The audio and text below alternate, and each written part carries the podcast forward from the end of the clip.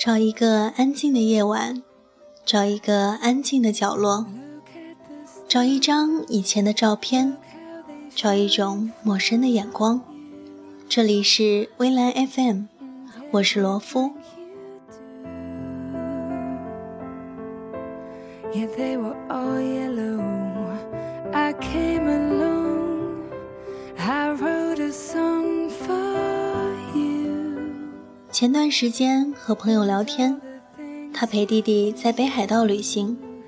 我问他玩的是不是很开心，他告诉我，他和弟弟不是一路人，所以旅途并不是很愉快。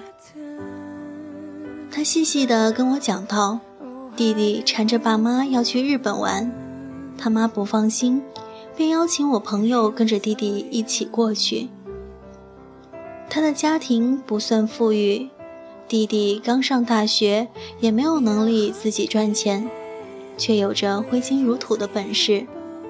就拿一件小事来讲吧，日本物价很贵，一片哈密瓜要三十人民币左右。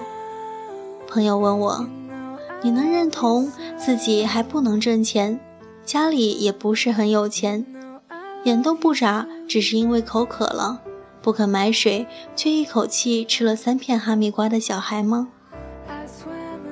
这孩子让我想到了一句印象很深刻的话：“父母尚在苟且，你却在炫耀诗和远方。”身边这样的人挺多的。我另外一个朋友，家庭条件很一般，却把日子过得很高级。他嫌单位盒饭难吃，每天中午出去下馆子。下午还必定点一杯十几块的奶茶外送。和他一起出去逛街，他总是会拉着我吃人气很高、价格也很昂贵的餐厅。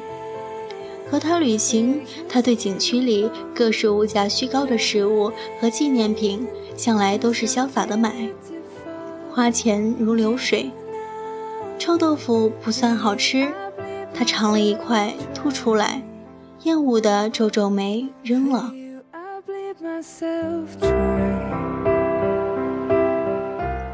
我都不敢劝他花钱，别太大手大脚。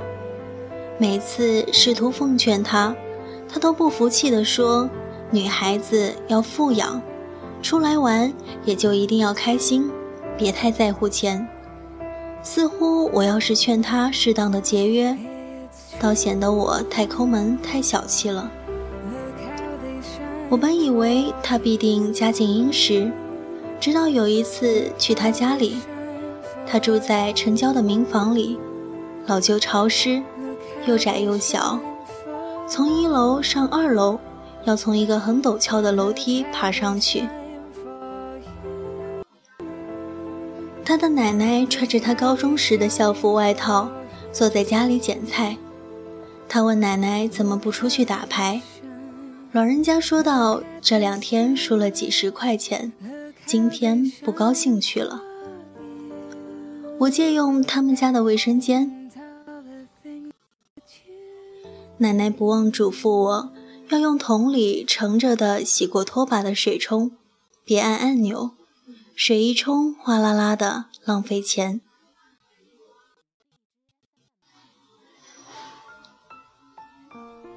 正是这样节俭的老人，却把自己靠卖菜一块一块攒来的积蓄，尽数交给孙女，任由孙女挥霍。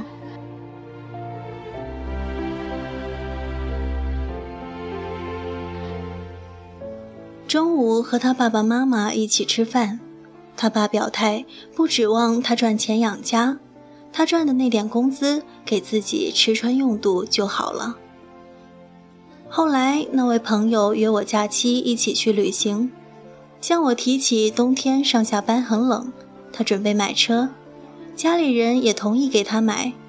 听到这些，我都只能笑笑，不知道该回应些什么。有句笑话这样说：“我视金钱如粪土，爸妈视我如化粪池。”我们这一代人不少如此。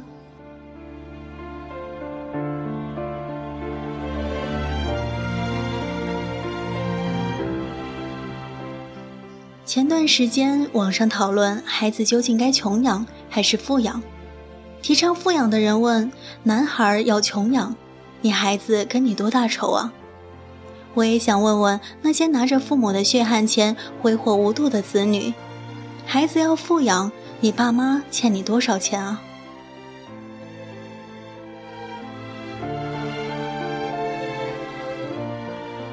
我认识一个男生，他从上大学后到工作前的所有花销都是向父母打了欠条的，偶尔出去旅行花的钱也都是靠自己兼职打工赚来的。工作后，他就从每个月的工资里抽出钱来，一笔一笔的还给父母。其实，孩子成年后，父母已经没有抚养的义务，压根不必讨论穷养富养的话题。可现实情况是，不少人结了婚，还让爸妈背房贷。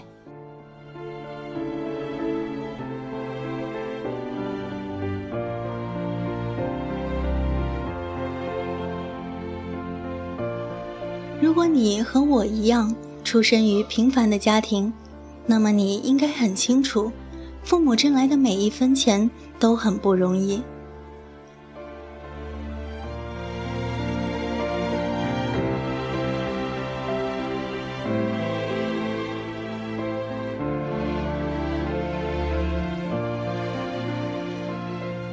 父母在烈日炎炎下满头大汗的从事体力劳作时，当父母在小小格子间里腰酸背痛的从事脑力劳动时，你一顿大餐就消费掉他们一天的薪水，真的不会有一丝丝愧疚吗？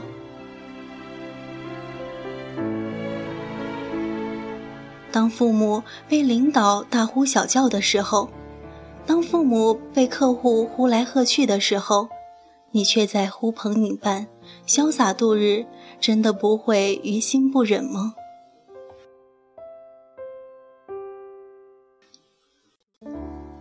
当你用着 iPhone、iPad 把自己全副武装的时候，父母却连买个十块钱一百兆的流量包都要思忖好久。当你穿着一身说得出名字的品牌，一双鞋就要几千块的时候，父母却在穿着被你淘汰的旧鞋。他们不懂你说的品牌，你还笑他们落伍。当你觉得你的知识、素养、事业都远超父母，因此嫌弃父母没有见过世面的时候，有没有想过，其实正是父母托举着你到更高的地方，你才有机会看到了更大的世界。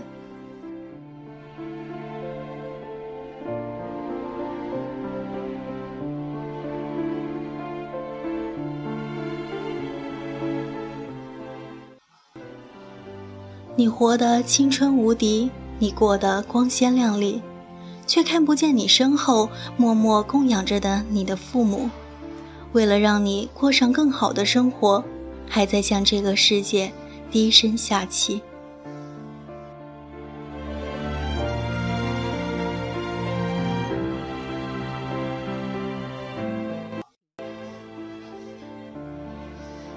别在缺钱的时候才想起父母。他们不是 ATM，他们的胸膛上有温度，他们的心跳里有感情。